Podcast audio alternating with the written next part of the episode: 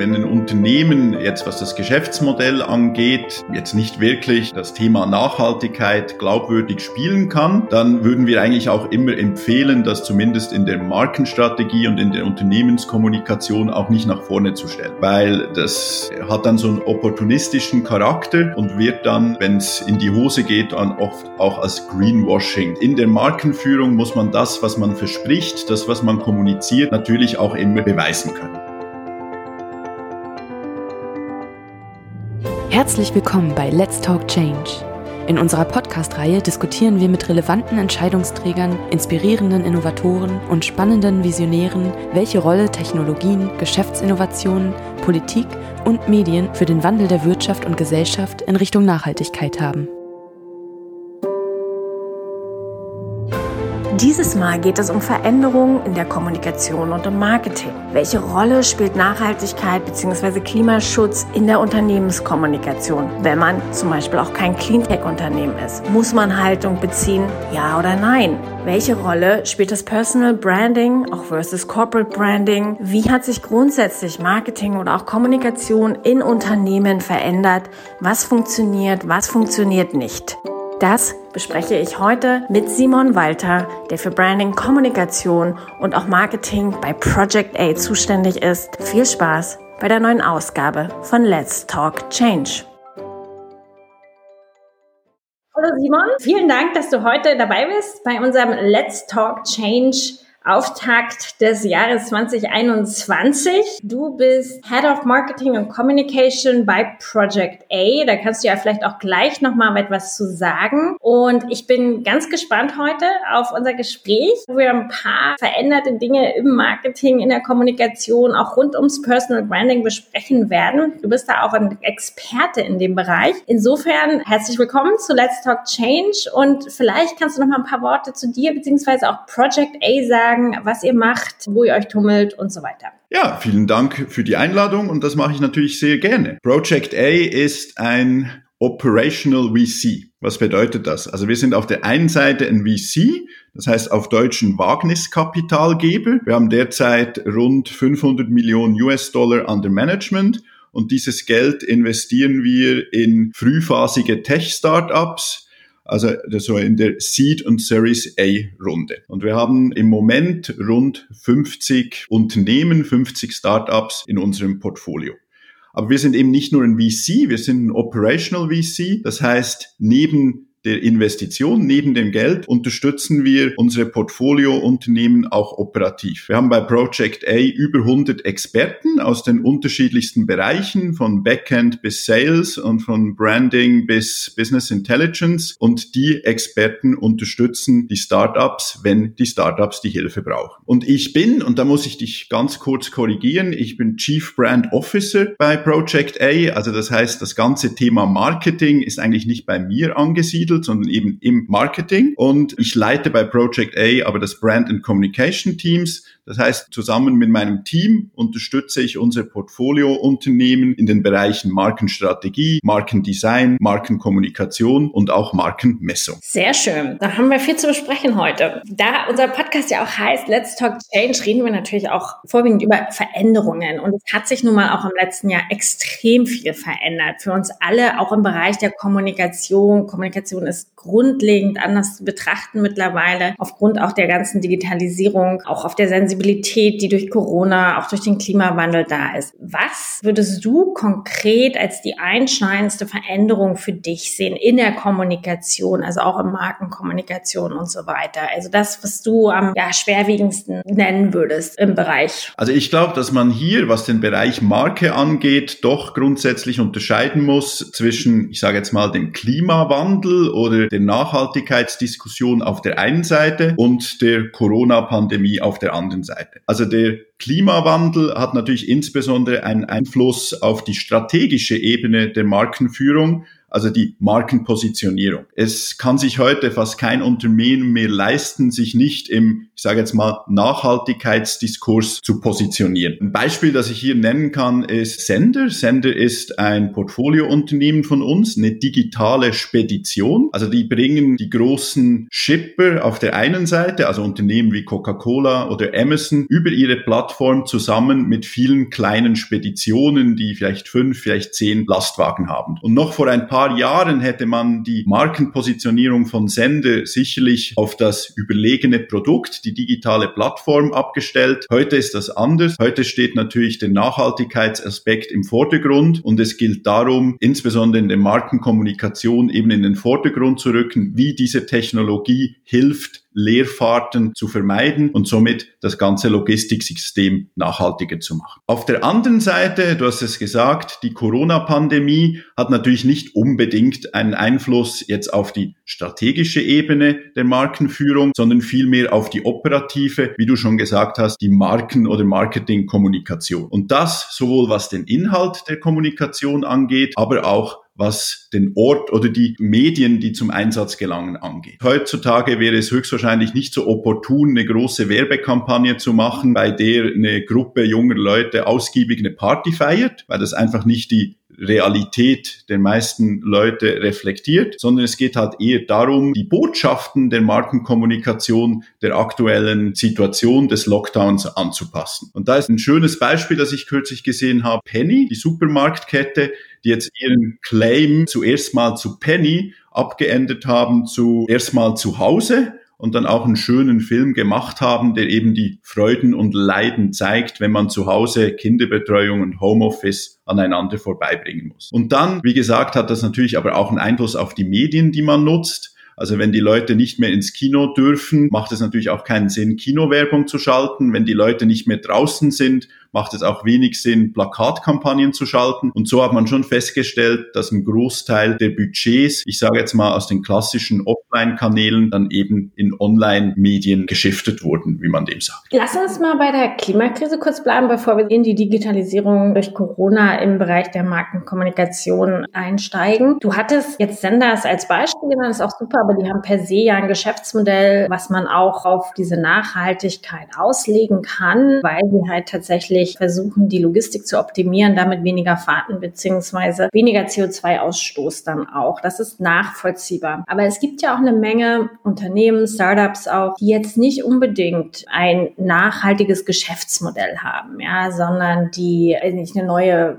Weinlieferkette aufbauen oder verschiedene andere Beispiele, vielleicht die du auch aus dem Portfolio bei dir kennst. Wie sollte man das Thema dann aufgreifen und auch kommunizieren, wenn das Geschäftsmodell, sagen wir mal, per se nichts mit Nachhaltigkeit zu tun hat, wie sich Gründer oder auch Unternehmen positionieren und wie sie damit umgehen? Also grundsätzlich würde ich immer sagen, wenn ein Unternehmen jetzt, was das Geschäftsmodell angeht, jetzt nicht wirklich das Thema Nachhaltigkeit glaubwürdig spielen kann, dann würden wir eigentlich auch immer empfehlen, das zumindest in der Markenstrategie und in der Unternehmenskommunikation auch nicht nach vorne zu stellen, weil das hat dann so einen opportunistischen Charakter und wird dann, wenn es in die Hose geht, dann oft auch als Greenwashing. In der Markenführung muss man das, was man verspricht, das, was man kommuniziert, natürlich auch immer beweisen können. Nichtsdestotrotz gibt es natürlich die Möglichkeit für Unternehmen, auch wenn jetzt nicht unbedingt Nachhaltigkeit im Kern ihres Geschäftsmodells verankert ist, durch CO2-Neutralität oder durch eine Spende oder durch ein Engagement jenseits des eigentlichen operativen Geschäfts zu beweisen, dass man diese Nachhaltigkeitsdiskussion ernst nimmt und das Unternehmen auch seiner Verantwortung diesbezüglich gerecht wird. Viele Unternehmen, auch aus unserer Erfahrung, entscheiden sich immer zwischen entweder einer Personal Branding-Strategie oder einer Unternehmens-Branding-Strategie heißt. Sie gucken erstmal, kann man über das Management, über die Gründer, kann man dort eine Story aufbauen, kann man die kommunizieren, beziehungsweise wenn das nicht funktioniert, dann geht man eher auf ein Unternehmensbranding hinaus, also baut die Story sozusagen vom Unternehmen aus. Was sind deine Erfahrungen in dem Bereich, auch vor allem jetzt bei Startups? Was ist nachhaltiger am Ende? Ich möchte dazu gerne so ein bisschen ausholen. Also es gibt das klassische Personal Branding, das eigentlich eine Person für sich selbst macht. Auf der anderen Seite, und das ist das, wo auf deine Frage vielleicht abzielt, kann man natürlich Personal Branding auch als Kommunikationsinstrument der Unternehmenskommunikation verstehen, wo dann Personal Branding halt im Orchester der anderen Kommunikationskanäle eine Rolle spielt. Und das heißt, in dem Fall sucht man einen Vertreter des Unternehmens, versucht den zu profilieren und bekannt zu machen und das immer mit dem Ziel, dass sogenannte Spillover-Effekte entstehen, also dass dann ein bisschen was von dem Menschen auf die Unternehmung abstrahlt. Also wenn ein Unternehmen oder ein Startup jetzt wirklich ganz am Anfang ist und es darum geht, so eine erste Bekanntheit in einer vielleicht noch relativ kleinen Zielgruppe aufzubauen, dazu auch nicht allzu viel Geld vorhanden ist, würde ich eigentlich den Weg der Personal Brand immer favorisieren. Und zwar aus dem einfachen Grund, weil in sozialen Medien und viele dieser Kommunikation läuft dann halt Ende des Tages über soziale Medien, ist es ja so, dass die meisten Menschen sind viel mehr an anderen Menschen interessiert als an Unternehmen. Und von dem her ist es natürlich eine relativ effiziente Art und Weise, in einer relativ kleinen Zielgruppe eine gewisse Bekanntheit aufzubauen, eben über eine Personal Brand. Und dann zu einem späteren Zeitpunkt, wenn vielleicht auch mehr Geld da ist und das Geschäftsmodell ein bisschen größer wird, dann muss eigentlich so wie eine Staffelübergabe erfolgen von der Personal Brand, dann ich sage jetzt mal zur Corporate oder zur Product Brand. Beispiel, wo man das schön gesehen hat, ist Tesla. Wir kannten Elon Musk, dann kannten wir auch Tesla und jetzt ist es aber so, dass ich natürlich viel mehr Berührungen habe mit Tesla, weil die Autos zumindest hier im Prenzlauer Berg in Berlin überall auf der Straße rumstehen stehen, als dass ich jetzt Kontaktpunkte hätte zu Elon Musk. Aber das ist ein gutes Beispiel, wie eine Marke eine gewisse Bekanntheit erzielte über Personal Branding, aber dann eben in der zweiten Phase zumindest zu einem Teil abgelöst wurde durch eine klassische Markenstrategie und Markenkommunikation. Genau, man muss ja auch ganz klar unterscheiden, denke ich, dass man nicht immer und ständig auch in der gesamten Öffentlichkeit präsent sein muss. Es gibt genug Unternehmen, wahrscheinlich auch bei euch im Startup-Bereich vermehrt, die eigentlich im B2B-Bereich kommunizieren, eine ganz bestimmte Zielgruppe haben und dass man die auch mit ihren Bedürfnissen anspricht. Ne? Also dass man sozusagen Content generiert, der die Bedürfnisse der Zielgruppe adressiert. Genau, das ist absolut zentral. Also man muss sich bei jedem Personal Branding Projekt, wie bei jedem Branding Projekt im Allgemeinen, zuerst überlegen, wer die Zielgruppe ist. Ich glaube, zumindest bei Frau Pauster ist die Zielgruppe fast schon die ganze Republik. Und dann muss man natürlich auch versuchen, dass man von der Bildzeitung bis Instagram und von LinkedIn bis YouTube und mit einem Buch und so präsent ist, weil man halt, sag mal, 80 Millionen erreichen will. Ein anderes Beispiel jetzt aus unserem Portfolio, ein Unternehmen, das heißt IOTA, das ist im AdTech Marketing Tech Bereich, dessen Gründerin und CEO ist Christina Prokop. Da haben wir eben auch ein Personal Brand Projekt gestartet, um sie aber in einer wahnsinnig engen Zielgruppe bekannt zu machen und zu profilieren. Und das ist die Zielgruppe der Entscheider zum Thema AdTech. Und da bringt es dann auch nicht, dass jetzt so jemand wie Christina Prokop dann auf allen Kanälen zu allen Themen eine Meinung hat. Wenn wir über Kommunikation, Marketing reden, du hast natürlich die Startup-Brille vorwiegend auf, ganz klar, aus Sicht von Project A. Aber haben Startups per se nicht gerade einen Vorteil auch in der Kommunikation, weil sie agiler sind, weil sie eh schon online sind, weil es in der Regel junge Gründer sind, im Vergleich zu, ja, herkömmlichen Unternehmen oder auch zum Mittelstand zum Beispiel, die sich viel schwerer tun in der Umgestaltung von Offline oder überhaupt Kommunikation zur Online-Kommunikation? Da bin ich mir jetzt gar nicht so sicher, ob die Startups einen Vorteil haben gegenüber den anderen, weil sie irgendwie agiler sind und digitaler.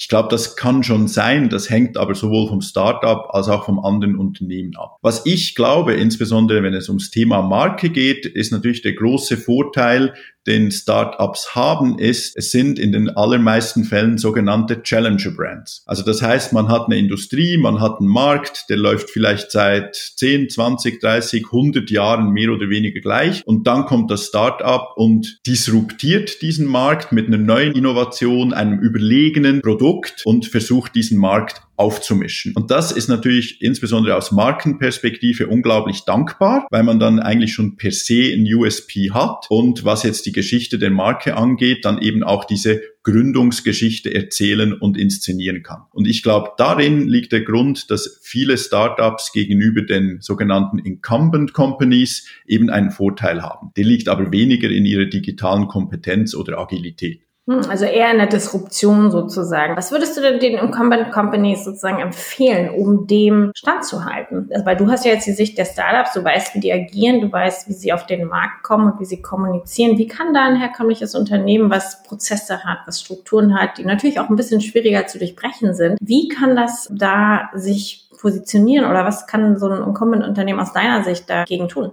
Also ich würde sagen, auf einer strategischen Ebene kommt es natürlich darauf an, was jetzt das Startup, das auf den Markt kommt, genau kommuniziert und wie es sich positioniert. Aber grundsätzlich, wenn man ein erfolgreiches Unternehmen ist, insbesondere auch im B2B-Bereich, ist es natürlich immer auch möglich, die Erfahrung, die Expertise, die Kompetenz so ein bisschen in den Vordergrund zu stellen und somit auch dem jungen Startup so ein bisschen was entgegenzusetzen. Und was die Kanäle angeht, so würde ich natürlich vielen Unternehmen empfehlen, aber ehrlich gesagt glaube ich auch, dass das viele Unternehmen schon machen, eben diese, ich sage jetzt mal, Kommunikationsplanung nicht wie vielleicht noch vor 10, 20 Jahren Anfang des Jahres zu machen und dann einfach genau so abzuarbeiten, arbeiten, sondern dass da so eine gewisse Agilität reinkommt. Gibt es ja so Konzepte wie den Newsroom etc. Aber ich glaube ehrlich gesagt, dass viele Unternehmen daran arbeiten. Ein paar gelingt es besser, ein paar gelingt es schlechter. Aber einfach diese in Anführungszeichen Geschwindigkeit aufzunehmen. Also nicht, dass irgendwie der Marketing oder Brandmanager im Mai sagt, du, wir sollten jetzt unbedingt mal das ausprobieren. Und dann sagt der Chef, ja, dann schreib's doch mal ins Budget für nächstes Jahr. Weil so funktioniert natürlich nicht. Aber ich muss ganz ehrlich sagen, viele Unternehmen, in die ich so ein bisschen Einblick habe, die funktionieren auch nicht mehr so. Also ich glaube, da haben sich viele, insbesondere Marketingabteilungen, wirklich transformiert über die letzten Jahre und können jetzt, was das Thema Agilität angeht, schon relativ gut mit den Startups mithalten. Es gibt aber auch einige, die Angst haben. wir beobachten in den Führungsetagen gibt es immer noch diese sogenannte deutsche Angst, zu viel zu kommunizieren, Angst vor Kritik, wenn man zu viel kommuniziert, Angst grundsätzlich sich zu äußern oder Position zu beziehen. Dabei ist es extrem wichtig heutzutage eine Position zu beziehen und wir versuchen auch unser Unternehmen immer klar zu machen, dass sie keine Angst davor haben sollten, weil man kann auch damit gut umgehen, sollte man auch, weil man auch viel authentischer und sympathischer am Ende rüberkommt, wenn man eine Position hat und die dann im Zweifelsfall auch verteidigt. Wie geht ihr da mit euren Startups um? Also ich nehme mal an, da ist weniger Angst vorhanden, aber hier und da gibt es die ja vielleicht auch noch. Also ich muss ehrlich sagen, so bei unseren Startups, Angst ist jetzt etwas, was wir sehr, sehr selten erfahren, sondern ich sage jetzt mal, die Startups im Allgemeinen und auch die in unserem Portfolio, die strotzen natürlich auch vor Selbstbewusstsein und wollen mit dem eigentlich raus. Und so eine Denkhaltung, die, die heißt, lieber später um Entschuldigung bitten als vorher um Erlaubnis, ist natürlich etwas, was vielen Startup-Gründern, an das die glauben. Aber auf der anderen Seite muss man natürlich auch sagen, was jetzt so Kommunikationsthemen angeht. Es ist natürlich auch einfacher, wenn ein Startup, das vielleicht zwei, drei Investoren an Bord hat und eine GmbH ist, kann natürlich auch viel weniger Schaden anrichten, wenn sie mal etwas Gewagtes kommunizieren, als ich sage jetzt mal ein börsenkotiertes Unternehmen, das dann auch nach irgendwie Börsengesetz noch vorher die und die informieren müsste. Also das heißt, das sind natürlich die Startups auch deutlich im Vorteil aus einer regulatorischen Perspektive. Werden wir mal ein bisschen konkret. Wie startet ihr denn so ein Personal Branding Projekt? Also ihr habt ein Startup, ein Unternehmen, mit dem ihr arbeitet. Ihr arbeitet ja nur mit Inhouse-Portfolio-Unternehmen. Ihr guckt euch das an und wie geht's dann weiter? Wie bei jedem Branding-Projekt überlegen wir uns in aller Regel am Anfang mal die Frage, wer ist eigentlich die Zielgruppe? Und dann geht es in einem nächsten Schritt darum, dass wir uns mit der Person zusammen überlegen, für was möchte dann diese Person stehen? Also was sind die Inhalte, die sie verkörpern möchte? Und im gleichen Schritt überlegen wir uns natürlich auch, und was sind die Werte oder die Inhalte, die das Unternehmen rüberbringen möchte. Und dann machen wir so wie eine Art Venn-Diagramm. Also wir schauen, okay, was sind jetzt die Inhalte, die die Person glaubwürdig vertreten kann, die Inhalte, die dem Unternehmen weiterhelfen und die die Zielgruppe interessieren. Und diese kleinste, in Anführungszeichen, gemeinsame Nenner ist dann der Ausgangspunkt, um den Content, in Anführungszeichen, festzulegen. Dann kommt in einem nächsten Schritt natürlich die Frage der Kanäle und das können dann eben ganz unterschiedliche sein. Es gibt Leute, die schreiben lieber Artikel und andere gehen lieber zu Clubhouse und reden dort. Und dann muss man sich als nächstes überlegen, okay, versuchen wir das alles jetzt in Anführungszeichen mit organische Reichweite hinzukriegen, über soziale Medien, über PR, oder nehmen wir auch Geld in die Hand, um diese Inhalte entsprechend auszuspielen. Wenn das dann alles angelaufen ist, geht es natürlich darum, kontinuierlich den Erfolg einer solchen Kampagne zu messen und an der einen oder anderen Stelle, sei das jetzt bei den Inhalten, bei den Kanälen oder beim Geld, entsprechend nachzusteuern, so man die am Anfang definierten Ziele dann auch wirklich erreicht. Aus unserer Sicht ist das Wichtigste auch den richtigen Content zu generieren. Das heißt, wichtig ist auch ein Redaktionsplan, ein Contentplan und auch idealerweise mehr Budget für Content hat als jetzt sagen wir mal für Werbung. Also wir reden jetzt auch mehr über B2B, als wir über B2C reden. Natürlich muss ein Salando, ist ganz klar, ziemlich viel Geld in ihre B2C-Kampagnen rauspushen. Aber wenn wir über B2B reden, ist doch der eigentliche Content wichtiger fast als das Budget für Kampagnen, oder?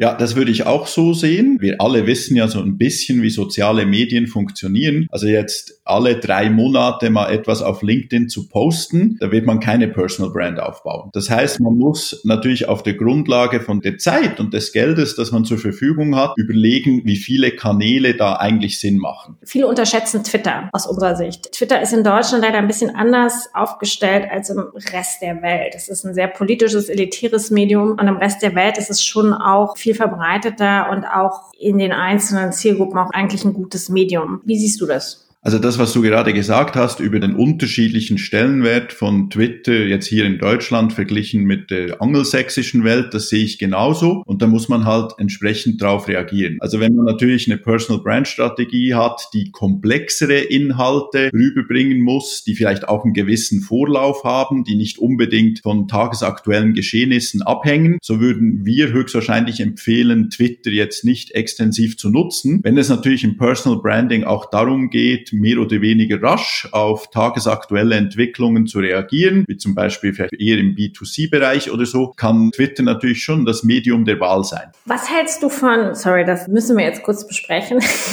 was hältst du von Clubhouse? Ganz klar, es ist nicht für den Mittelstand, aber es ist so das gehypte Medium schlechthin gerade. Wie siehst du die Lebensdauer von Clubhouse. Clubhouse ist das absolut perfekte Produkt für den derzeitigen Lockdown. Für den Corona. Ja, genau. Die Leute sind zu Hause, die Leute sind alleine, also ich sage jetzt mal insbesondere die, die noch keine Familie haben und langweilen sich ein bisschen. Und durch das, dass eben Clubhouse diesen Live-Charakter hat, diese Gleichzeitigkeit, haben wir natürlich ein Produkt, das genau dieses Bedürfnis nach Verbundenheit irgendwie stillt. Man muss natürlich auch abwarten, wie sich Clubhouse entwickeln wird, wenn hoffentlich der Lockdown dann vorbei ist und wir alle auch wieder uns mit unseren Freunden im Restaurant verabreden können und das nicht unbedingt über eine App übers Handy machen. Was ich eine interessante Frage finde und was man sich auch überlegen muss, und man sieht es ja, dass diese sozialen Medien, die klauen ja voneinander die ganze Zeit. Also LinkedIn hat jetzt auch Stories und LinkedIn hat ja Stories nicht erfunden. Und was natürlich auch sein könnte, dass jetzt ein soziales Medium wie zum Beispiel LinkedIn eben diese Funktion, die Clubhouse jetzt bietet, übernimmt und bei sich einbaut. Und da muss man natürlich dann überlegen, welches soziale Medium setzt sich dann mit dieser Funktion am Schluss durch.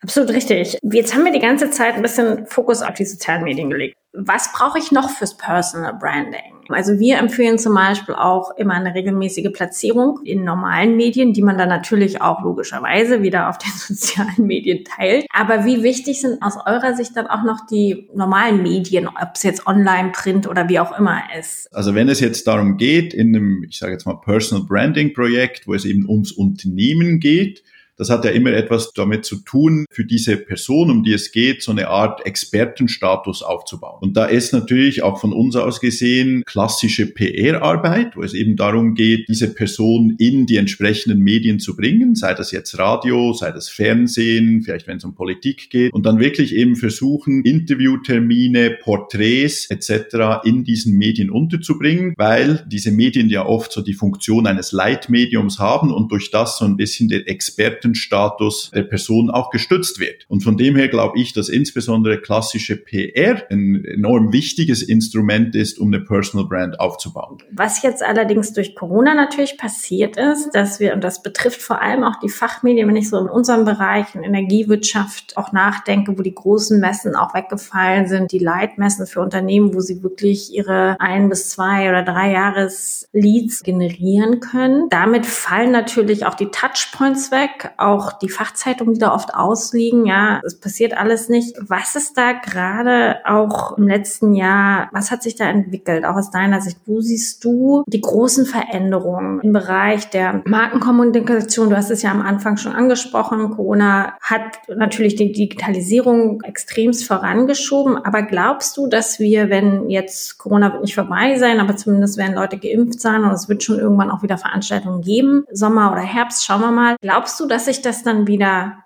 umdreht oder glaubst du, dass wir diesen Digitalisierungsschub, den wir jetzt erleben, auch diese ganzen Webinare, die stattgefunden haben, ja, es vergeht ja kaum ein Tag, wo nicht irgendwie drei relevante, vier relevante Webinare, Online-Roundtables stattfinden oder auch Online-Konferenzen mittlerweile, wo man auch umsonst dran teilnehmen kann. Es ist ja extrem viel, schafft man gar nicht alles. Aber wenn man wieder physische Präsenzveranstaltungen hat, glaubst du, dass wir dann alle so gesättigt sind von diesen ganzen digitalen Tools, die wir genutzt haben, dass sich das dann wieder umdreht und dass man eher wieder in die klassische Kommunikation übergeht? Also was jetzt dieses ganze Thema Konferenzen, Messen etc. angeht, so glaube ich, aber die Zeit wird es zeigen, dass höchstwahrscheinlich auch wenn die Pandemie durch ist, die Zukunft im sogenannten Hybriden liegen wird. Man veranstaltet vielleicht eine Podiumsdiskussion und die Leute können sich anmelden und dorthin gehen und es gibt noch was zu trinken und ein Häppchen und diese Podiumsdiskussion wird aber auch live irgendwo gestreamt, so dass die Leute, die jetzt nicht unbedingt noch irgendwo hinreisen wollen, sich das auch ansehen können. Und dann wird die Zukunft auch zeigen, was die Leute möchten. Also wenn ich in meinem Umfeld umhöre, gibt es Leute, die wirklich sehnsüchtig darauf warten, dass wieder Konferenzen und Veranstaltungen stattfinden und sie dort hingehen können und dass sie dort Leute treffen können, dass sie dort vielleicht auch ein Bier trinken können. Auf der anderen Seite gibt's Leute, die sagen, hey, das ist ja super, wenn das alles hybrid läuft, muss ich mich gar nicht irgendwie schick anziehen und vielleicht noch mit dem Flieger irgendwo hinfliegen, sondern ich kann im Hoodie zu Hause sitzen und mir das streamen lassen. Und dann wird die Zeit zeigen, je nachdem für welche Veranstaltung, wie viele Leute eher zur ersten und zur zweiten Gruppe gehören und dem dementsprechend werden dann wohl die Veranstaltungen konzipiert werden. Also was ich natürlich auch glaube, ist, dass insbesondere auch nach der Corona-Phase werden ja viele Unternehmen wirtschaftlich noch nicht ganz gesund dastehen, werden schauen müssen, dass sie ihre Budgets und Ausgaben im Griff haben und deshalb wird man vielleicht vielen Leuten, denen man noch vor zwei Jahren gesagt hat, ja klar kannst du zwei Tage nach München mit einem Hotel auf diese Konferenz,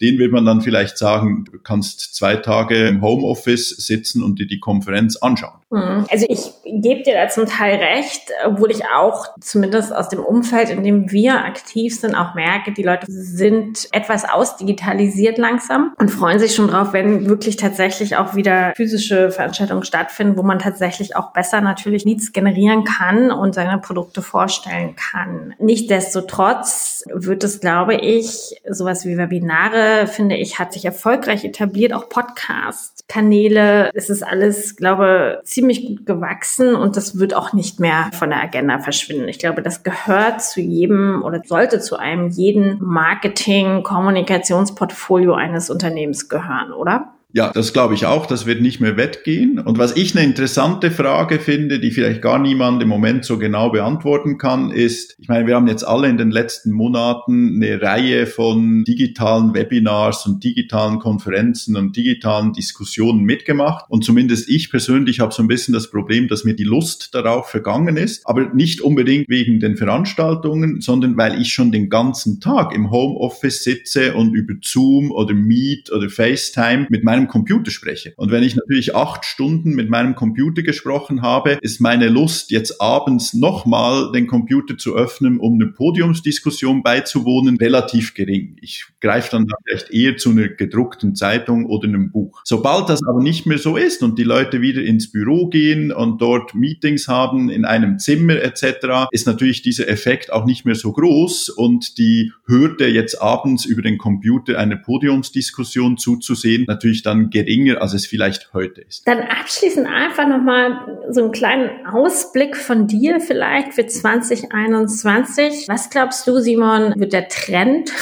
2021 im Bereich Kommunikation Marketing sein? Also ich glaube, dass diese, ob das jetzt ein Trend ist, sei dahingestellt, aber diese Verschiebung von offline zu online, was jetzt durch den Lockdown natürlich begründet ist, ich glaube, dass die nicht wieder ganz rückgängig gemacht werden kann. Also ich glaube, glaube, dass auch wenn die ganze Pandemiekrise überstanden ist, es noch lange dauern wird, bis die Offline-Medien vielleicht wieder auf den Anteil kommen, wenn überhaupt, den sie vor der Pandemie hatten. Das ist vielleicht das, was die Kanäle angeht. Was die Inhalte angeht, glaube ich, dass die Marken, die jetzt eben diese durch die Pandemie verursachte Situation ihrer Kunden, ihrer Zielgruppe elegant aufnehmen. Wie eben zum Beispiel, ich habe das Beispiel Penny schon genannt mit Wir bleiben zuerst mal zu Hause oder auch unser Portfoliounternehmen Krü, das im vergangenen Jahr eine Kampagne gestartet hat mit zum Arzt gehen, ohne zum Arzt zu gehen. Also dass die Marken, denen es gelungen ist, sich an der neuen temporären Lebensrealität ihrer Zielgruppe zu orientieren, dass die einen Booster leben werden, auch wenn das dann zurück ist.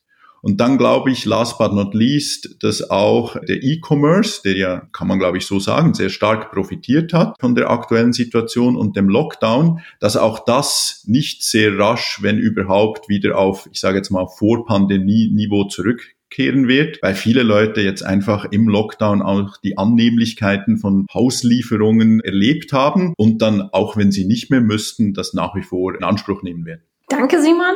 Ganz herzlichen Dank für deine Einblicke, für deinen Input und auch deine Expertise im Bereich Marketing und Kommunikation. Ich fand das sehr interessant, das Gespräch, auch deine Takeaways sozusagen vom Lockdown und den ganzen Change-Prozessen, in denen wir uns befinden. Und wünsche noch viel Erfolg mit dem Homeoffice und Homeschooling. Vielen Dank dir, auch dir viel Erfolg beim Homeoffice und Homeschooling und danke nochmal herzlich für die Einladung. Es hat Spaß gemacht. Herzlichen Dank fürs Einschalten. Wir hoffen, dass Sie beim nächsten Mal bei Let's Talk Change wieder dabei sind. Dieser Podcast wird realisiert durch DWR ECO, einer internationalen Cleantech-Beratung für Kommunikation, Politikberatung und Geschäftsstrategien.